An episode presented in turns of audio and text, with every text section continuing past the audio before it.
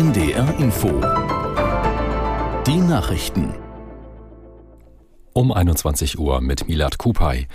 Bei der Deutschen Bahn wird wieder gestreikt. Der Ausstand soll morgen Abend beginnen, teilte die Lokführergewerkschaft GDL mit. Aus der NDR Nachrichtenredaktion Achim Gutzeit.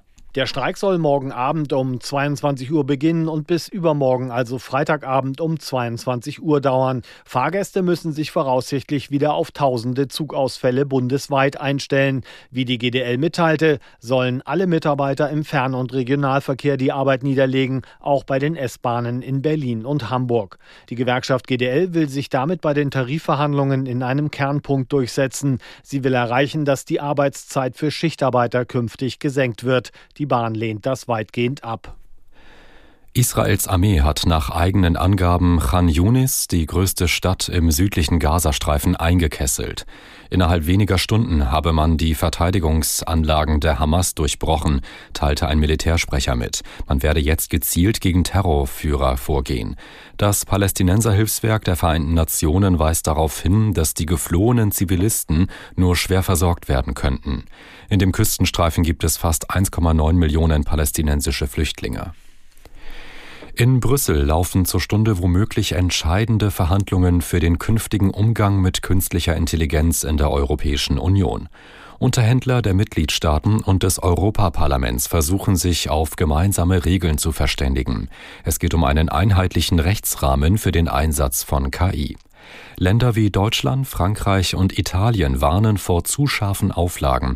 Sie befürchten, dass das die Entwicklung von Zukunftstechnologien gefährdet. Der erste FC Saarbrücken steht im Viertelfinale des DFB-Pokals. Der Drittligist setzte sich gegen den Bundesligisten Eintracht Frankfurt durch. Aus der Sportredaktion Jasmin von Bagen.